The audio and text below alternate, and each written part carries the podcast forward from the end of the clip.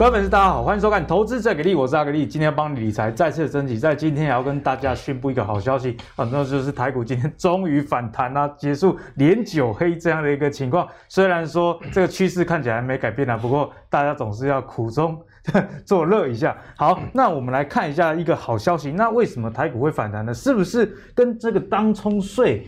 降税的这个延长政策有关系呢？哦，我们今天的节目也会讨论到这个观点啊。好，那我们来看一下哦，目前呢、啊。虽然是指出说这个延长是有可能的，不过延长到底是三年呢，还是到底是五年？嗯，怎样？那到底降税幅度是不是千分之三到千分之一点五，也还不知道。可是我们唯一可以确定的是，这个消息确实对盘市造成的呃一定程度的影响啦。哦，从盘面上来看，大家也怕说，哎，当冲如果这个当冲都没有完的话，这个股市会不会就量缩的很严重？不过阿格力自己也是觉得很有趣啊。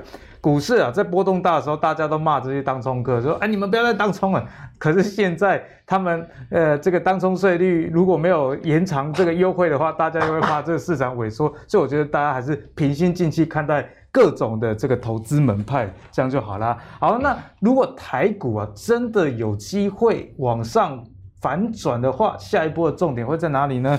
啊，彭博就说。目前呢、啊，下半年其实大家可以关注一下这个 Apple 相关的一些概念。为什么呢？因为 iPhone 十三即将要上了嘛，那包含 iPad 啊、Mac 啊，还有 AirPods，其实有很多苹果的商品都是非常热销，而且也开始导入新的技术，像 Mini LED 等等。所以市场预期啊，啊，随着这个新的技术的加入。产品应该会卖得更好。那台湾的相关公司，相信大家也耳熟能详啊。毕竟苹果在概念股啊，在台湾已经十几年了。例如说，组装了鸿海、广达、晶圆代工就是台积电，然后在这个光学元件的玉晶光等等。所以今天的节目也会跟大家讲，哎，接下来的台股啊，我们到底要看待哪些重点？毕竟。哎，终于结束连九黑，可以喘一口气。吸，趁着你的这个心情比较平复一点，我想这是一个好好吸收你下一步该怎么做的一个很好的方式。不过阿格力也提醒各位啦，就是节目中也多次跟大家提醒，哎，不是现在，哎，来宾讲什么就是叫你买什么。我觉得你把好的股票啊当成是一个参考，然后建立自己的自选股清单，再根据你自己的这个操作的节奏。毕竟每个人，比方说。啊，进场的时间点，有些是看筹码，有些是看技术。那退场的时间点呢，大家停损点不一样。所以基本面你了解完，产业面你了解完之后，接下来就是依照自己的纪律去做操作。我想这样就有事半功倍的一个效果啦。好，首先欢迎今天的两位来宾，一样是大家最喜欢的组合。第一位是我们技术分析王子阿信，嗨，大家好，我是阿信。第二位是我们股市贵公子海豚。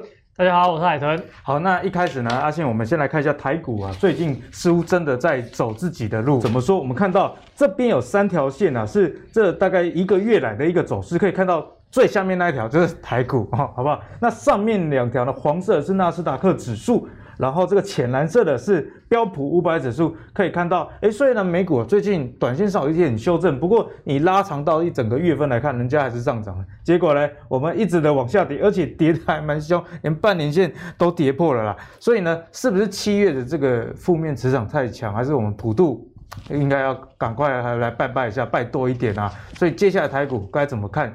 今天的反弹是真的止稳了吗？还是说？就只是一个反弹而已。我们先请阿信来帮我解析。OK，好，那我先来大概讲一下。就如果有收听广播、收听我自己的广播，应该都知道，我在今天早上我跟大家说，就是说美股昨天下跌，其实我们应该该开，应该要开心。那应该要开心啊？对，为什么？因为其实大家都有想法，就是说美股涨，台股跟着涨，但其实不是这样子。你看每一次的下跌都是在什么恐慌情绪出来的时候，那、啊、什么时候会恐慌？美股跌的时候嘛，嗯、一定是美股跌的时候，大家才会恐慌，因为大家看到美股涨，谁都觉得说没希望了，没希望了。对，所以说你看到美股跌，那台股恐慌杀出来。你看到昨天的成交量大概好像还不到三千亿，今天一开盘的预估量就已经到四千多亿了，代表说一定有人看到昨天美股跌，然后开始怎么样？弃手了，对，股票卖出来。所以说在这一种的恐慌情绪的情况之下。我觉得指数是比较有机会去做反弹，当然你说能不能反弹上去还不知道。但是我们单纯就呃整个市场的气氛来说的话，其实说如果在一个波段的下跌，你需要的是利空消息，而不是利多消息。因为你要利空消息出现之后，去看一下说指数还能还有没有在持续守稳或是破底。如果利空消息出现，指数能够守稳，那就表示什么？利空不跌，那种情况才表示说这个。盘呐有机会可以反弹。对，所以我觉得这个是大家要先知道，就是说不要以为美股涨，台股就跟着涨，没有这种事情，好不好？有时候我们会希望反而会像美股跌，把恐慌情情绪杀出来。嗯、那这一波的下跌，大家应该就很好奇说，到底在跌什么？看不懂，对，大家都看不懂，就有一点类似二零一五年那个时候，就是到后来到最后一波的时候，我们才知道说，哦，原来是那个欧债风暴。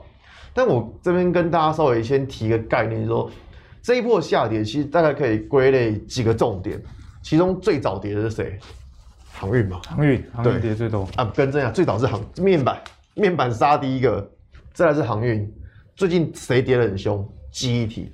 那这些这些产业啊，他们有个共同的特性叫什么？景气循环，嗯，有景气的成分在。对，景气循环，也就是说呢，现在他们外资他们认为说，OK，这些景气循环股，他们会觉得说，哦，景气可能到了。就像我之前有分享过一个景气循环图嘛，我还记得酸民有说，哎、欸，为什么你的景气跑那么快？没有为什么，就这样的。市场告诉我们的事情就是这样子，景气循环它可能到了一个，就从原本的复苏，然后可能再过一下子，可能有有可能会变衰退。嗯、所以说，在这一种的情况之下。市场就会有什么比较悲观的情绪？你看外资它哎、最近开始调降，就是面板的，他说面面那个记忆体的报价要趋缓，所以说他先砍再说。那这个就是市场一个一个气气氛呐，因为大家可能预期说之后可能会发生什么情况，所以先卖股票再说。那你说记忆体的营收不好吗？没有啊。问到的情况都是营收很好，获利很好。对，那为什么股价跌那么凶？没有为什么，就是因为大家已经预期说未来会出现什么样的状况。那这种只能说按照技术面来避开了，你不能说哦，我去看基本面，因为看基本面，嗯，嗯，基本面好，股价照样会跌。对，现在这一波跌了，这其实基本面再好，股价都下跌。好，那我们来看一下，那现在的指数到底止跌了没有？我觉得是大家很很想要知道的事情。对啊，很很重要哎。对，那我们来看一下这张图好了。其实我觉得，在一个止跌的关键是在于说，指数它到底能不能够可以站上五日均线。像你看到前几次，前几次股价从原本的下跌转为上涨，第一个关键就是能够站上五日均线。所以五日均线是一个我们在短期先判断是否能够止跌的一个指标。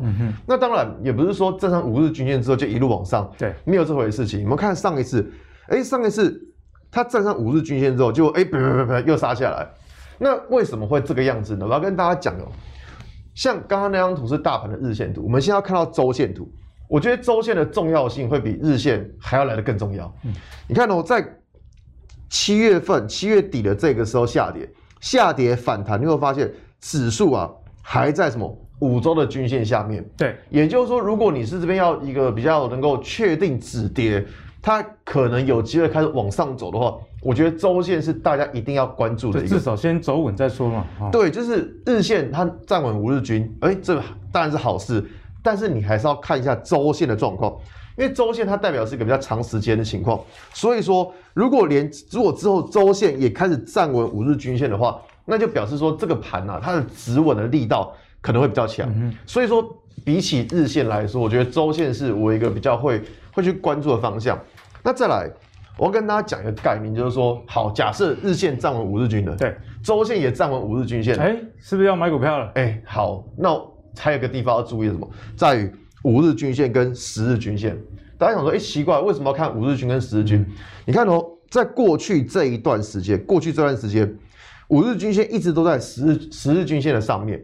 像这一种状况，就表示说这个指数是非常强势的，短期的这个指标越来越强嘛。对，这张是周线图，所以说。我们要确认，不管是我们要确认一档股票，或是确认大盘，它现在是强势还是弱势，你的一个很重要的判断关键就在于说，五日均线它到底有没有在十日均线上面。嗯、所以你看哦，从这个时候开始，哎，指数好像五日均开始这样跌到十日均线下面之后，它就怎么样开始震荡。那现在也可以发现说，五日均线也在十日均线下面。所以说啊，如果以这一种的状况来说，我们刚刚讲到日线，第一个要先站上五日均线，再来周线也要站上五周的均线。那如果下一步你想要再做得更稳的话，五周的均线要向上穿过十周的均线，这样才是一个确定止稳。只是说，如果单纯就操作来说的话，我们不可能说等到已经这么确定之后才做，因为那可能指数已经喷到不知道 天上去了。所以说呢，这边就是会用资金的方式去做调配。就比如说指数它有先站上五日均，日线图有站上五日均线，那我们可能一部分的资金先进去，那这个时候会去观察说周线它到底有没有站上，如果周线也有开始守稳站上，哎，那我们会不会再会再把操作资金再放大一点？嗯、那如果连五周的均线也向上穿过十周的均线之后呢？这个时候会再继续放大资金，更加确定啊。对，所以说我们是会用资金的调配方式，你不会说一下子就把资金下到 all in 或下很大。万一看错，大吉得不贺。对，所以这个时候，因为毕竟没有人知道说接下来到底会怎么走嘛，没有人知道说它到底会反弹还是下去。但是你就是每一天每一天的观察，然后去慢慢把资金做调配，用资金的方式去控制你的风险，我觉得它这样会比较好。嗯，我觉得阿信刚刚跟大家提醒的这个资金的分配，确实是这阵子大家应该会心有戚戚焉的一件事情啊。就是，哎，股市呢，你看坏的时候，你也不要完全的，就是跑去放空；看好的时候，也不要一下子就去 all in。你要这个循序渐进的去做，这样会比较好。像阿信，我记得之前你就有分享过嘛，你如果买股票，如果赚钱，你会。有赚钱股票继续加码，对，好，我觉得这是一个不错的原则，至少代表说，哎，你真的看对了。嗯、因为通常我们自己的经验是说，如果下跌的话，你越贪，通常会越赔，因为你已经看错了嘛。好，所以大家可以根据这个心法去多做一个参考啦。好，那接下来我们请教一下海豚啊，哎，海豚，台股最近真的是非常的惨啊，嗯、跟美股这样脱钩，大家晚上都不好睡觉。可是今天终于有一个反弹了，嗯、那接下来我们该怎么？去看待呢？好，那目前大盘的状况大家也知道，今天反弹是哎、欸，好像还蛮强劲的。对哦，那今天的量能大概是四千一百亿左右。但是其实我常常有跟大家讲过，就是哎、欸，好像我们还没讲过了哈。没关系，就是止跌有两个重要的条件哈，一个是什么？止跌，听懂是止跌，不是翻多。止跌第一个是见到恐慌。所以像刚刚阿信讲哦，昨天看到美股跌，其实我蛮兴奋的。呃，就是不是说，因为这是有点，应该说有点矛盾啦，就是说希望它跌来测试台股的利空出尽，但是呢又 很怕说它一直跌下去的话，台股后面也撑不住。但是说短线有些利空出尽，至少有一个止跌的机会。为什么？因为就像刚刚讲的嘛，美股都没跌，台股会不怕。它等它跌的时候有杀出大量，才有机会止跌。但是问题是，今天开低之后。我看到状况是说，下跌后反而还是没量的，反而是反弹上来之后量一直在增加，从大概三千亿的估量增加到四千一百四千四百亿。那当然收完收四千一百亿左右。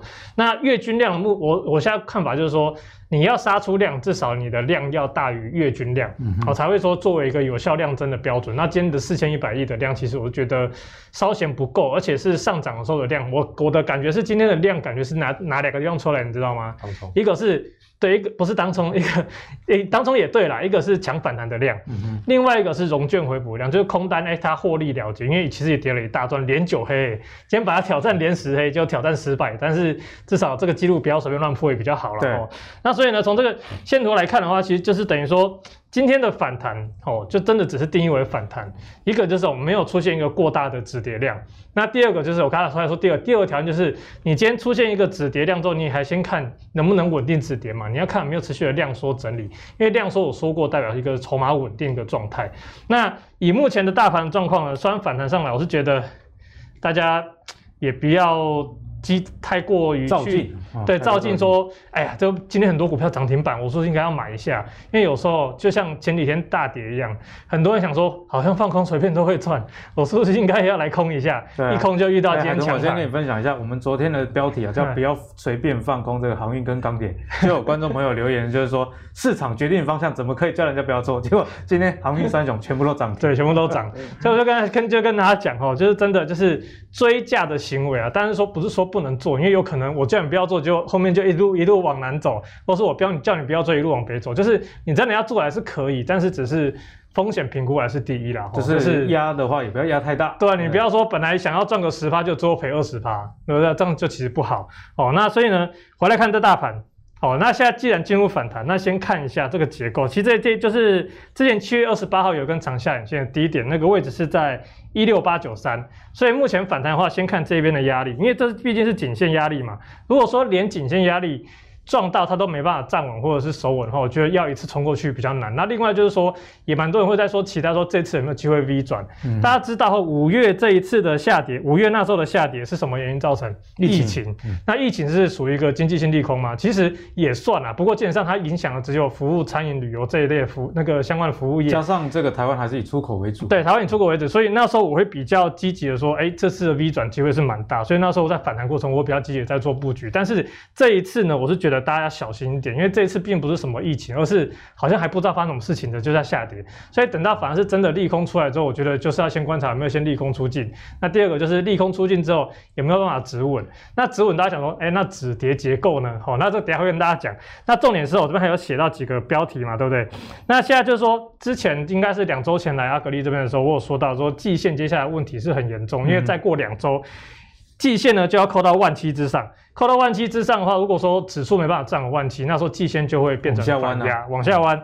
那所以呢，因为最近已经先破万七了，所以其实在今天早盘的时候呢，季线其实已经微微的往下弯，但是收盘是稍微有点把它拉平。但是呢，哦，大家要注意到说，接下来在一天、两天、三天，其实哦就有。就是已经开始要进入危险期了，所以大家一定要特别留意说，三天之后啊，如果假设反弹有反弹位是三天的话，三天之后没办法把季线拉平，或者是站回季线，我觉得有点困难啦。嗯，就是这样看起来的话，后续压力是比较重。那以月线来讲的话，哈，这边是月线嘛，月线接下来三周皆为反压，为什么？因为月线即便是扣到这个七月二十八号这一天，这根长 A K 下影线。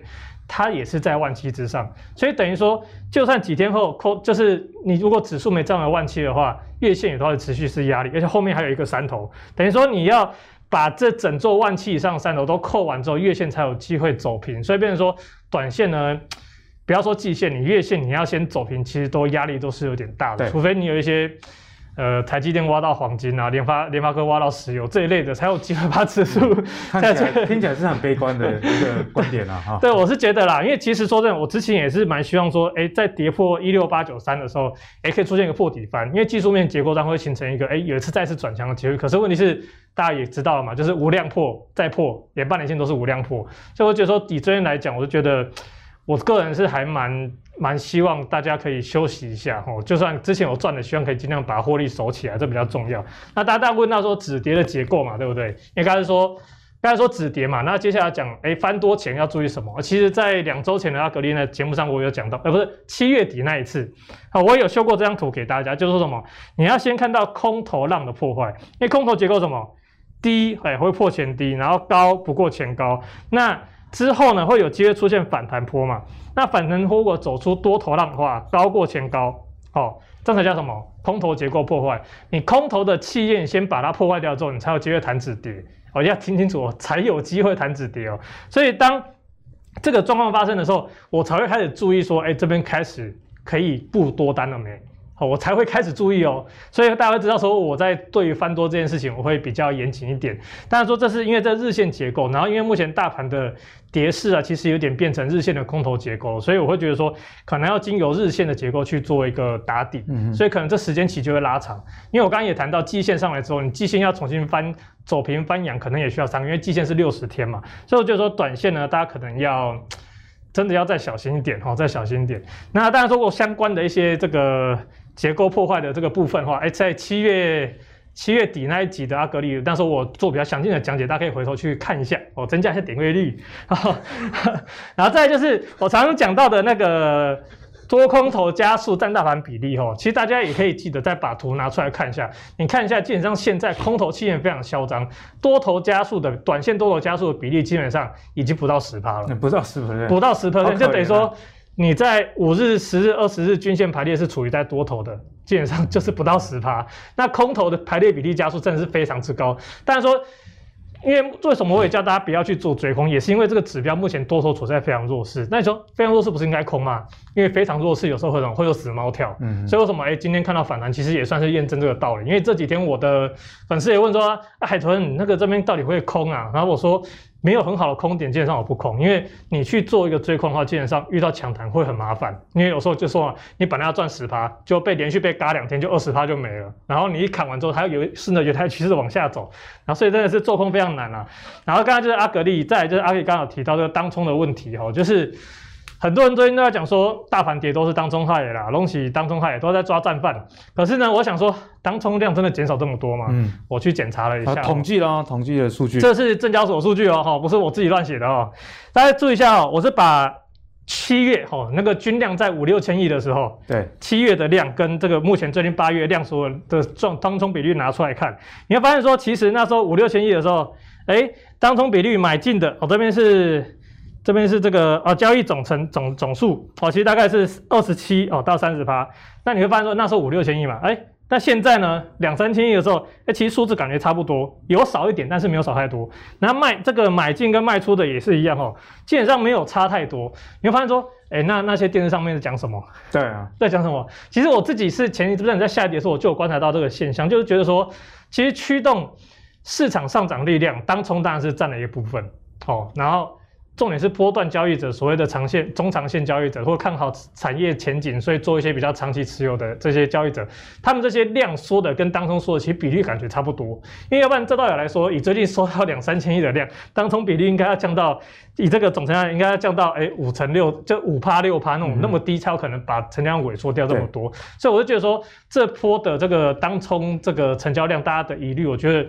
不不是只有当冲的人退场而已，而是连波段交易或者是所谓看好台股展望的人也跟着在做退场。所以我希望这一段时间呢，大家不要只怪那个当冲的哦。说这现在跟阿格力讲的，啊，股票在涨的时候怪当冲，股票在跌的时候才怪当冲，都被骂。对，所以我觉得真的真的就是顾好自己能够做到的事情就好。嗯，啊，在台股里面确实也是如此啦。就你的能力圈在哪里，你就去做好就好，不要下跌的时候 找战犯，那个无助于。大家账面上的一个损益啦，好不好？好，所以在现在盘势很差的时候，特别是大家都特别做功课支持啊，不然啊、要是真的反转了，你也不知道该买哪些股票。所以，我们来看一下最近啊，这个苹果相关的概念股有没有机会变成大家的救世主呢？因为 iPhone 十三即将要上市，很多人都很关心这个话题啊。那包含我们刚刚一开始有跟大家提到，其实台股啊。从组装晶圆代工到机壳连接器以及光学元件，有非常多苹果相关的呃一个供应链，所以这一块我们该怎么看呢？我们先请海豚来帮我解析。好，那苹果这个部分呢、啊，我觉得那个新闻外资真的是不知道在讲难听点说不知道在写三小了，因为说真的生气啊，海豚，你怎么那么生气？不是，因为我觉得有时候投资人啊，就是就是信任这些专业的外资，可是问题是，你就写外资写出来，感觉有点在。不能说他们出货了，因为他们写的也是事实，只是就觉得说那个时间点就是觉得写的不是很好。因为大家知道，我们从阿格力这边，不管是我还是阿格力，其实很早之前两三个月之前就帮大家在注意苹果概念股。嗯。可是苹果概念都已经涨完，现在都开始在跌了，然后他现在在写这个，所以我觉得这个这个。嗯，时间点不对了，时间不母汤嘛，吼，就是大家还是要自己要去研究一下，不要只看新闻。那最近呢，会这样说，因为基本上有几家哦，最近瓶盖股是有在动，不能说我在动，相对抗跌，像这个红准，好，他说哇，瓶盖股红准红海，哎，那个红准最近很抗跌，你看大盘低漏了，它它这边连跌都没有跌，可是你要注意哦。有些股票不跌，不是因为它不会跌，而是因为它没涨过。你看红准去年它有涨过吗？你说五月之后苹果人家在涨的时候，它有涨过吗？对了，好像没有嘛，没涨就没有人卖嘛。对啊，因为你涨上去之后，哎，人家可能短线获利结束了嘛，哎，这一波行情结束，他们就下车，所以跌下来。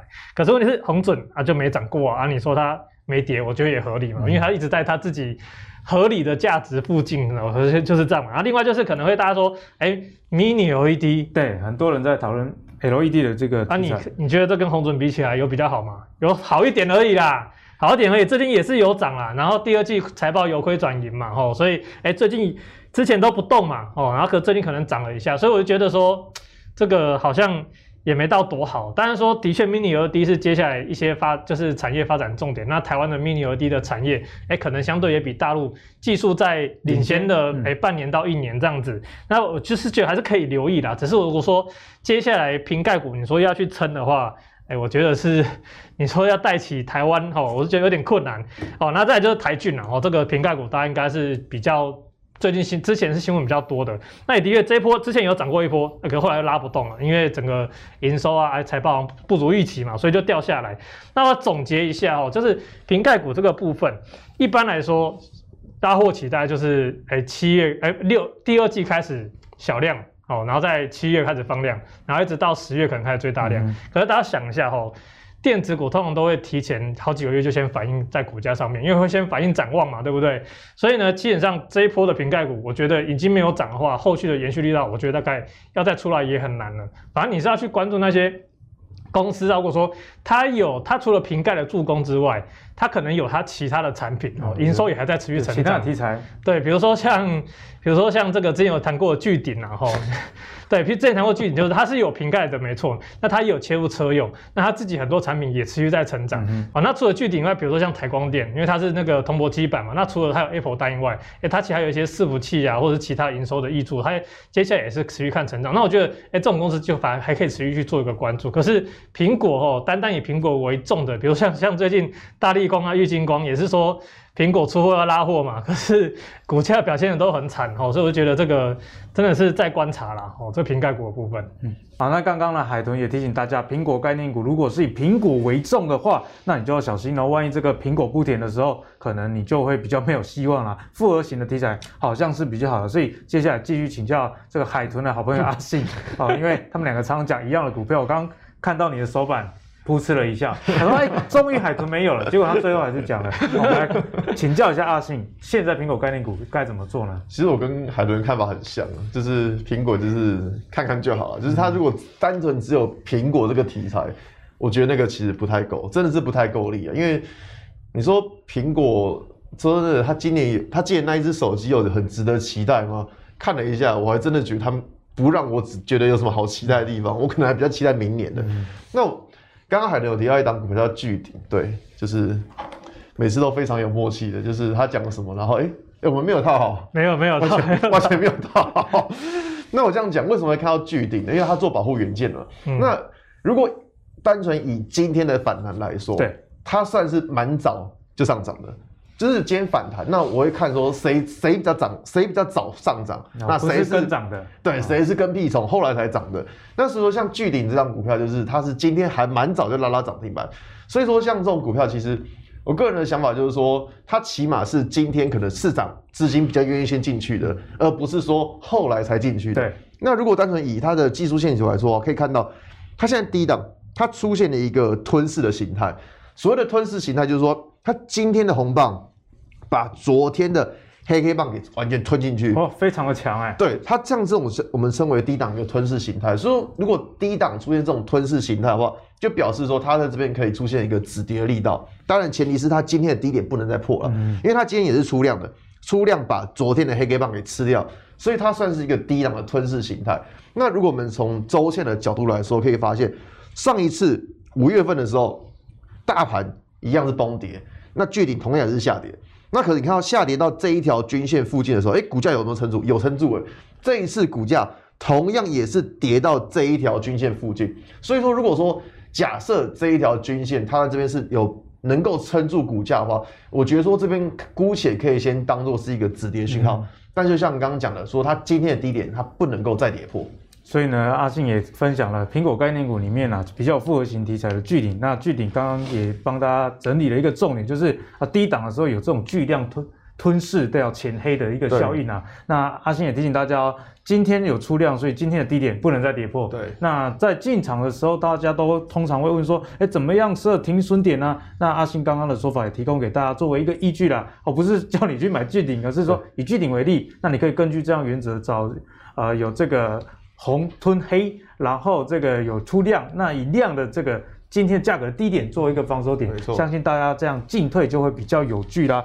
好，那接下来要请教两位啦，就是一个很重要的问题，最近也很多人也在问，就是原本存股的开始想学放空了啊、哦，那现在到底是不是一个放空的好时机？放空真的有大家想象的好赚吗？因为大家看到过去这两个礼拜。包含我自己也想说啊，这好像是空手空单比较好，也不是空手而已。可是对散户朋友而言，最好的防御机制是空单吗？还是其实是空手呢？我们先请阿信来帮我们分享一下。OK，好，在针对大盘部分，其实刚在一开始有讲到。那其实，在接下来的行情，我觉得我跟海豚的看法很类似。我就我们同样都觉得说，现在这边还是先让指数先整理一下会比较好。嗯、就是说我不会太积极去操作，而是说。因为像当时五月份疫情下跌，其实疫情它真的是跟基本面是不能说有什么太大的关系，反正它就是个恐慌情绪。但我觉得说，如果假设假设这边的指数有开始整理一下的话，反而九月会是一个还不错的时机。决战在九月，对，就是在当时，我记得在七月的时候，七月底的时候上节目，我就跟大家讲，我说八月情况不会太好，原因是因为七月很多股票他们的月线都已经爆大量了。嗯哼。那七月的月线爆大量的情况之下，如果八月它没有办法再有更大的量，代表说个股它上不去。那如果个股上不去，你觉得说指数会好吗？不会。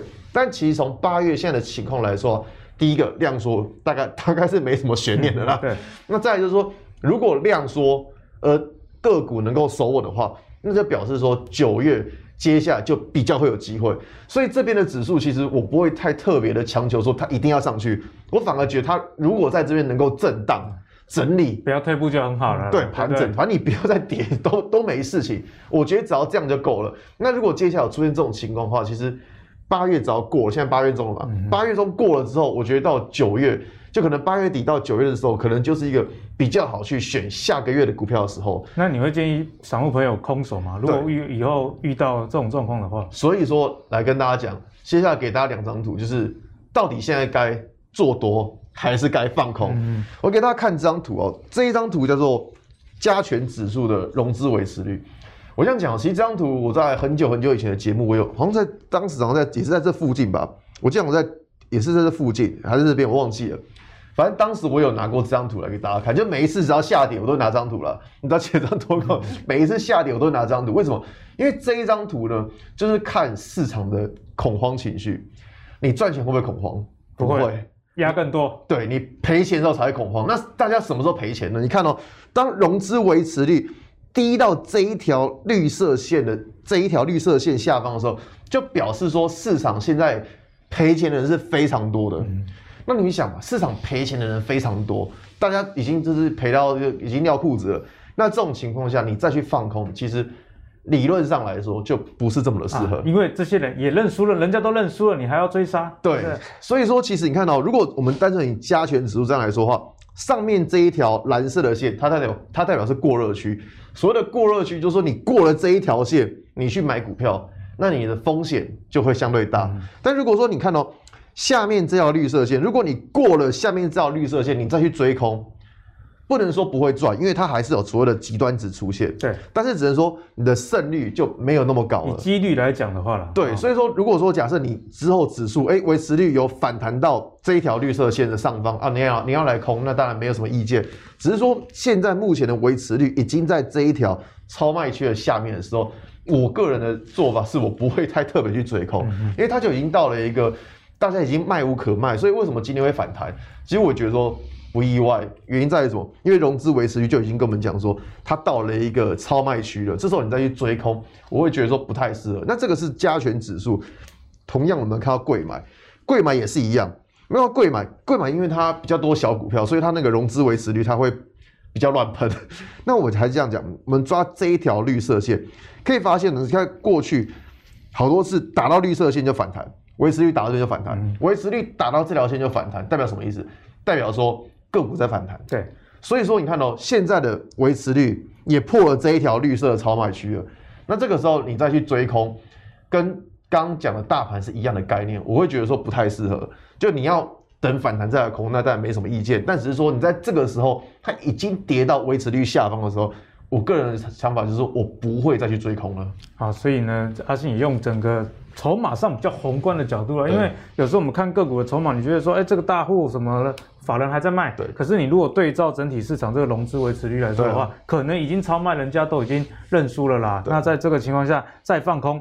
呃，就是要看你有有没有就是万中选一的，除非你那个真的是抓的非常的好，这样子。对啊，就是阿信刚是以整体的几率来跟大家做一个分享啦。好，所以如果你是放空的初学者的话，现在似乎不是放空的一个太好的时间点。呃，不是说就不会跌，但是那个肉可能没有你想象中那么的多。就除非出现那种很极端，像可能今年去年年初的新冠肺炎，嗯、或者是像二零一五年的时候欧债危机那种情况会有极端值出现。就是要有一些外在情况的影响，不然的话，通常。到融资维持率超卖区会有一个反弹，对，阿信跟大家讲的也非常的清楚。好，接下来我们就请海豚啊，海豚，我们就要跟你请教一下啦。这个放空啊，到底有没有这么好赚，还是跟大家想的不一样呢？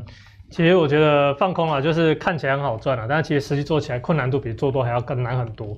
像我之前有跑一条策略啊，那个策略细节不讲，我大概把结果跟讲跟把结果跟大家讲，那个策略做多的胜率大概只是三成三三，嗯嗯，哦，大概就是三比就赚一笔嘛。可是那那那个获利亏损比大概是一比六，哎，很高哦，很高哦。所以说你这个长长期下来是会赚钱的，可是这样还是感觉胜率有点低。我用同一条策略去跑空方。我先告诉大家，获利亏损比大概是一比八到一比九，哇，这个超棒！可是胜率只有两成五，胜率只有两成五，代表什么？你要受到连续亏损的机会是更大的。好，所以讲完这个，就代表先跟大家讲说，其实做空的胜率跟难度是比做做多还要难很多。那另外再跟大家讲讲哦，这个台股啊，我这个做空说真的是又更难。我那个策略还是比较偏指数型的操作，因为用指数去做回测。对，好，那第一个呢？放空难度大于做多嘛，就跟他讲了。那第二就是台湾有没有除权息一大堆，股东会一大堆哦，你常常空完之后发现两天之后要强制回补，我靠，直接被强制回补，然后就重点是什么？停券期间它就跌得更厉害，就等于说你看对，但是没办法空，这是一点哦。那再来就是什么？做多的获利是没有上限，但是放空了。只有百分之百，你顶多空到它下市哦，除非说你用什么杠杆型的这个方商品去做操作。只不过台湾好像顶多只能用权证，但是不鼓励的哈，不鼓励。那另外就是像今天发生的哈，你急跌追空哦，像昨天大跌，很多人说哇靠，那今天开盘直接空给他死，而且又看到美股大跌，对啊，那空就对了，早上空就闭着眼睛空，马上被嘎到飞天。所以真的是台湾真的是应该说做市场来讲哈，做空真的是比较困难的。那另外就是什么，还有券的问题哦，那常常会遇到什么？你看看空这只股票，就这只股票没有信用交易，嗯，好，要不然就是你看空这只股票，就这只股票，因为大家知道一一张资产等于一张券嘛，那就它融资只有几百张，甚至是一两千张，如果你空下去，空的人又比较多，你还要怎样？你还要去被那个标借，哦，标借就是你要额外付利息去维持你的券的额度。有时候极端的情情况下，一天利息就好几趴了。对，好几趴，五六趴、七八趴都有，所以。放空其实对一些一般的散户，或者是甚至一些专业投资，他们都是比较不喜欢去做的一个事情，所以我是建议大家。市场跌嘛，最好的状况就是什么？现金在手哦，希望无穷。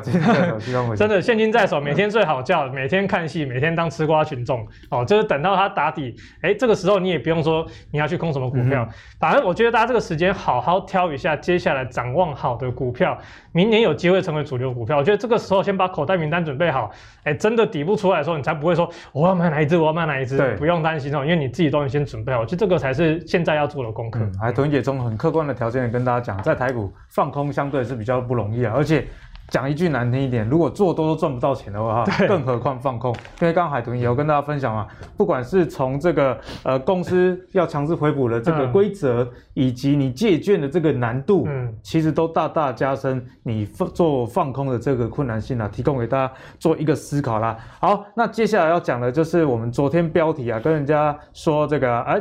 不要再放空航运了，那很多人可能就去放空。那今天刚好遇到反弹，但是我先跟大家讲啊，我们节目昨天那样的说法，并不是说哎看多航运。啊，不是这个意思哦，是有时候股票到一个点啊，那你就是像阿信刚刚讲的，就就极限的紧绷啊，让让弄一个哪个按那样，按那你再去空，万一遇到反弹的话，你就会受伤啦、啊。那讲到航运呢，我们就来跟大家来聊，因为每一集最近都要跟大家讲航运啊，除非航运行情结束，好不好？因为还是要照顾各位观众朋友你们所关心的一个事情。那之前的航运呢，航海王人家都说是这个谁，长隆、望海、阳明，但是真正的望海。这真正的比万海要厉害的是谁呢？呃，就是这个台华掏空啦。哦，为什么？因为台华掏空的董事长严董啊，之前说一张不卖，奇迹自然。还有什么稳坐钓一台？哦，那个时候台华从七八十一路站上两百多，真的是震撼了整个市场。不过最近严董的态度好像有一点改变哦。人家就问他说：“啊你，你你们会不会卖阳明？”他又说：“私募的股票有闭锁期啦，要等。”明年公开发行之后才能作为处置，所以这样的话语里面是不是透露对航运没有像他之前那么有把握呢？我们请阿信来帮我们看一下航运啊，最近该怎么样去看待？我真的觉得那种公司的老板话可以听哦，什么都可以吃，真的啦，真的啦，这种我我对我对于我对于这一类就是公司老板出来放话的那个，我我非常的不以为然。嗯、就很多公司老板说哦，订单能见度看到明年，废话。难不成你会衰退吗？那只要有有订单，那都是能看到明年的。所以说，其实我对于公司很很多公司老板都会出来，这算是中文的博大精深啊。我跟你说，中订单到明年，但没有跟你说订单变多还是变少。对对对对，就是对啊，我有一张订单，我也是订单嘛，对不对？所以我觉得，我对对我对于这些公司老板的话，我真的是有点不不是很舒服了。那一样，反正我通常我不会去管说公司老板他讲了什么东西，我只会看说这一档股票它的现形是出现什么样的状况。好比说，我们用阳明来看好了，阳明其实可以在看到在呃五月份的时候，它当时股价有守稳的这一条均线之后，哎、向上走了一波，但是你会发现，在咖啡色箭头这个地方，股价现在已经跌破了二十四的这条均线，也就是说。股价原本在均线上方，均线会变成是股价的支撑，但是股价跌破均线之后，这条均线反而变成是股价的压力点。所以说现在的阳明，它就刚好打在一个压力点的位置。我觉得这个位置是蛮尴尬的，就变成说它上方的均线会变成是股价的一个压力。所以说你要在这边去追，其实我个人觉得是有一点、有一点、有点就是两难啊。你要因为你要卖也不是，你要买也不是。那如果说我们把时间拉长一点，我们来看到周线图好了。我会说，我个人我不会碰的原因是在于说它的周线图可以看到，第一个现在的周线图可以看到五五周的均线已经在十周均线下面，像这一种状况哦，就是股价它虽然不跌了，它也是需要一点时间整理。那需要一点时间整理，那整理的过程当中，你不知道它整理完之后，它到底会往上还是往下。所以像像整理这种情情况，我个人的操作都是先避开，因为什么？隔山观虎斗就好了。对，因为你看不懂嘛，对不对？你不知道它整理完之后是往上还是往下，你不要跟我说那个什么基本面很好了，这个东西谁不知道，对不对？现在它的就是筹码跟技术面的问题。对，那所以说以阳明的这张状况，其实很多行业股大概都差不多。那我觉得说大家要注意的一个地方是十周均线。哦，十周均线要去对，现在大家反而要注意十周均线。为什么注意十周均线？因为我们假设，我们假设未来下礼拜、下下礼拜航运股真的有反弹。OK，好，那反弹上去之后，你会发现这一条的十周均线还在股价的头上。也就是说呢，如果以十周均的扣底值来说，你会发现它越扣越高。像这种越扣越高的情况之下，你股价你要能够站稳均线，其实难度是相对高，嗯、因为你看到、哦。扣底值越扣越高，就表示说接下来如果股价没有办法站稳扣底值，均线就会下弯，下弯的均线又会变成股价压力。也就是说，如果假设之后阳明真的往上反弹，对，它碰到下弯的均线，很有可能就会变成是压力被打下来。嗯、所以说，在这种情况来说，假设我们这样下礼拜阳明它真的有在继续继续反弹上去，大家反而要注意的是上方这一条十周均线，它可能会形成个压力。那如果说你真的非常想要买航运，你不买不行的话，怎么办？那你等到均线排列之后再来吧。就像刚一开始跟大家提到，大盘的周线是一样的，对，就在于说现在的均线排列是不正确，所以你起码等到均线排列正确之后，你再来操作，我觉得这样子的胜率会稍微大一点。他现在也给大家很清楚的一个结论啊，就是航运啊，你不要。太轻易的去放空，但是你也不要太轻易的做多，因为现在就是一个还在多空不明。应该说，我觉得说接下来会反弹，但是反弹它一弹上就有压力，弹到十，它大概是在一百，我这样一百一百一百五附近，一百一百六附近，就一百六这附近的时候，刚好是一个十周均线压力，所以这边会比较小心一点。所以也可以参考阿信刚刚跟你讲的这个压力区啦，说不定到。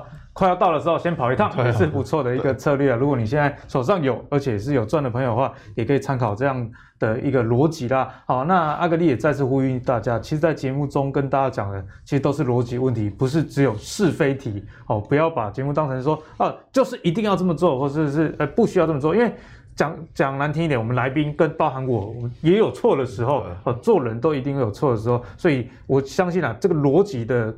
公开透明以及陈述才是大家最需要去了解的一件事。好，那接下来继续请教海豚关于这个航运的议题啊。那除了航运以外，像钢铁啊这些，同样是有碳中和的这个题材，但是一样都筹码很凌乱，以及也有景气波动啊，多空的因素其实蛮多的。嗯、那在这一波有没有机会领先整个市场反弹？那当然，哎，因为我们这个题目是先。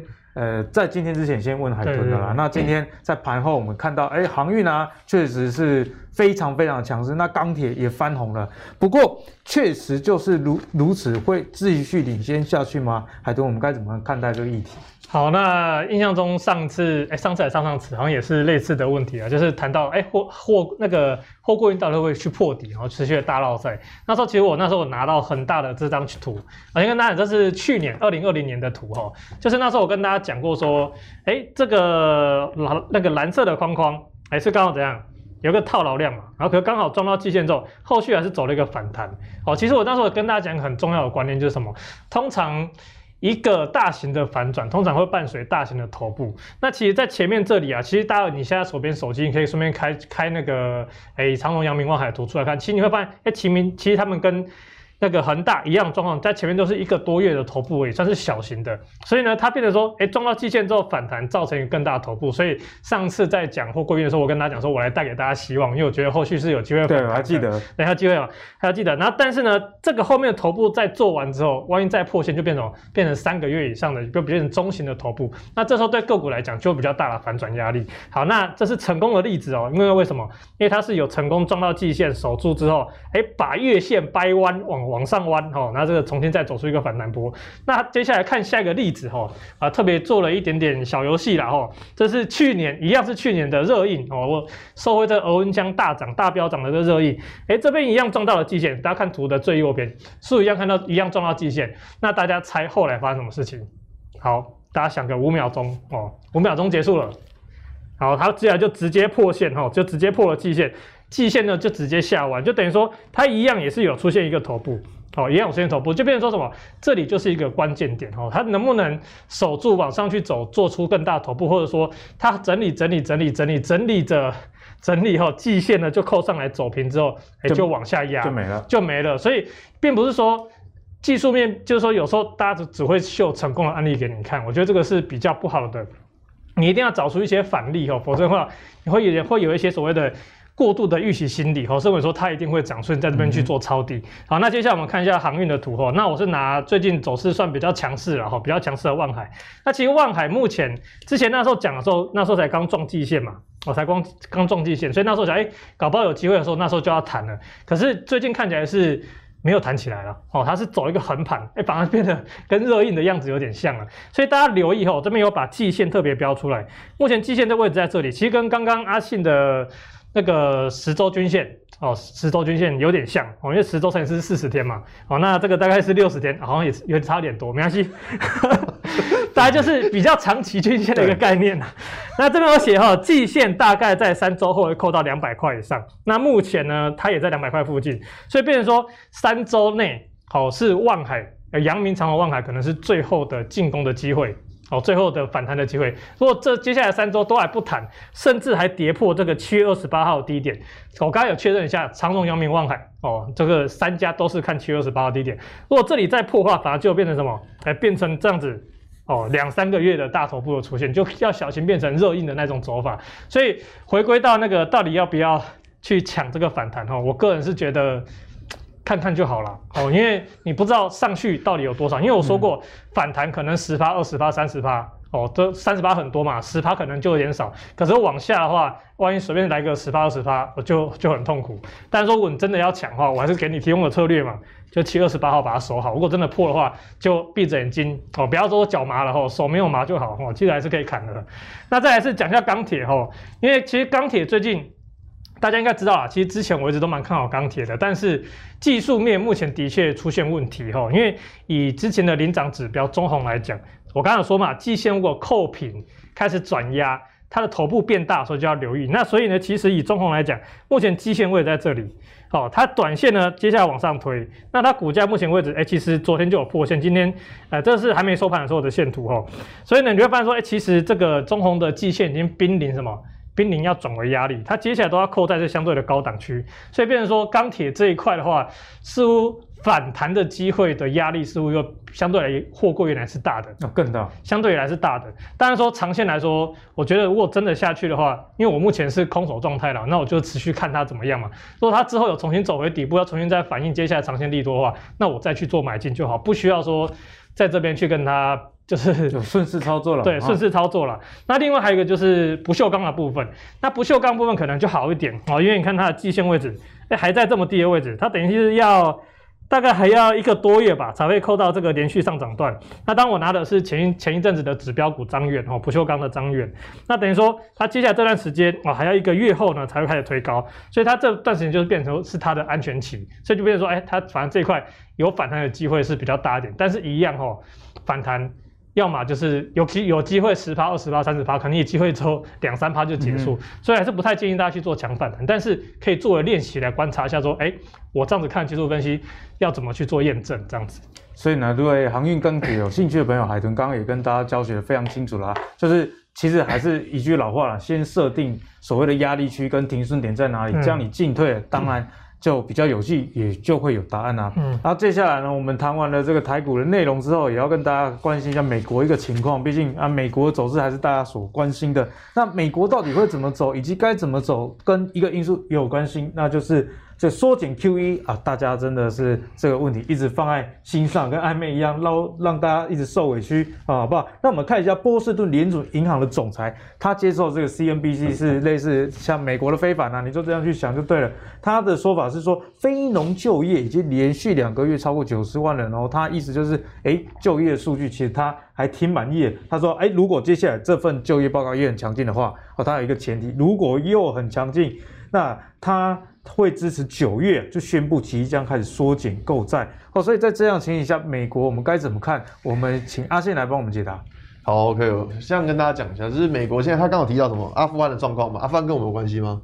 是没什么关系，没什么关系。应该那这个缩表是比较有关系。那这个缩表其实现在的时间点大概跟二零一五年其实非常的像。嗯，二零一五年当时也是美国要迈向升息之路。那现在情况也是大家会担心说，哦，要不要升息？但如果我们从另外一个角度来跟大家讲，的确升息是不好。但是我们可以从美国最近的 ISM 制造业指数来跟大家分享一下，可以看到这一条红色的线哦，是客户的存货。我的妈呀，客户存货你们发现这么低啊？都仓库都没货了，历史新低。对，所以说如果我们单纯用基本面的角度来跟大家做分享，现在下游客户完全没有存货。难道大家全部收他都不买吗？对吧、啊？然后这店都关了吗？那为什么会有这种情况呢？就是因为什么？缺料，就是因为缺料，所以说变成说下游客户他没有什么存货。嗯、那我这样讲，如果说接下来那他们需不需要没有什么库存，需不需要拉货？一定会需要，需要拉货，那就表示说他接下来上游的业绩应该也不会到太差。所以说，以我们现在看到美国的经济状况，其实。我个人的想法是，这个数据是不差的。那只是说比较有疑虑的是在于说之后，假设之后我们发现说，哎，库存开始堆高了，有点卖不出去了，那这个时候你就要小心了。所以说，如果以当下现在的状况，其实美国经济不差，但是我觉得是要关注说后来他们的库存量会不会慢慢的增加。如果库存量增加，那就卖不出去，那就表示说。这个市场它真的出现了一个基本面的问题了。好，那阿信刚刚也提醒大家，这个库存量还是很低，所以也不用太过于关心这个基本面马上转坏了，因为都大家都还没有货，你是要转坏转什么坏？说到没货，阿信刚刚也聊到很多啊、呃，这个产业啊，其实这个有这个缺料的问题嘛，导致出货出不了。那其中一个产业势必就是电动车啦，因为电动车，你看特斯拉，其实你如果要订一台啊，你等你拿到这个特斯拉要。不少的一段时间，那最近特斯拉也传出这个车用晶片又缺掉了一个消息嘛，那我们就来看一下，除了这些晶片以外，其实车用的电池现在也是百家啊必争之地啦，百家争鸣的地方。为什么？因为电动车最重要的就是电池，你没有电池根本是跑不了。所以有鉴于此啊，其实很多公司都要开始建立自己的这些钴啊、镍锂等等的电池公司，啊，你自己把这个电池的资源掌握在自己的手上。你货源有了，那你自然要出货、要卖车就会比较容易。这样呢，我们看到最近特斯拉跟这个必和必妥，这是一个世界非常知名的这个金属公司啊，达成镍供应的协议，来解决它对供应链的这个担忧啦。所以似乎看起来，电池这个议题好像是下一波啊台股里面的一个亮点哦。所以真的是这样吗？我们先请他进来来帮我们解答。我想讲，讲到电池，那我们就只要讲两个字就好。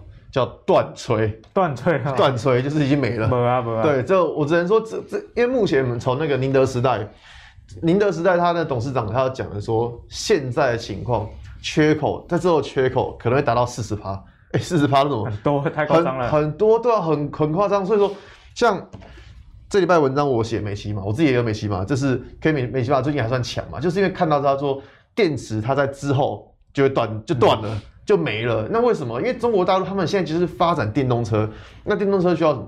就是电池。对，所以看到像美琪玛，或者像康普，或者像做那个电解液的聚合，或是明基材，它这些股票其实都有上涨，或是跌的相对较小。其实这些公司它都是做电池的。那为什么会抓美琪玛出来讲呢？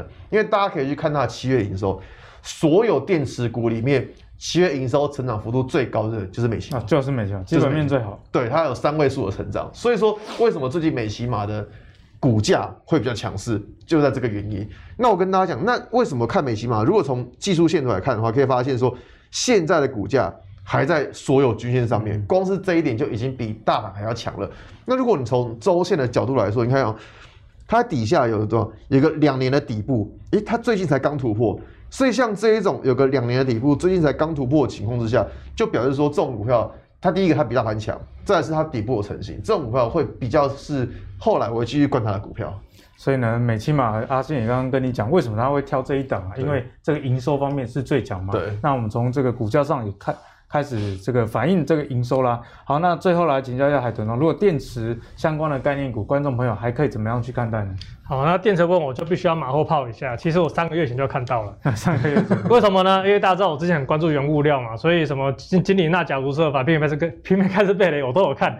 所以那时候呢，因为电池最重要两个原料，一个钴跟镍嘛，因为那个钴钴镍这个三元电池的部分，所以那时候看到钴跟镍其实在持续在做上涨，因为镍也跟不锈钢有关，嗯、所以那时候其实就有在注意了哈，只是说我是没有讲过，所以现在只能马后炮。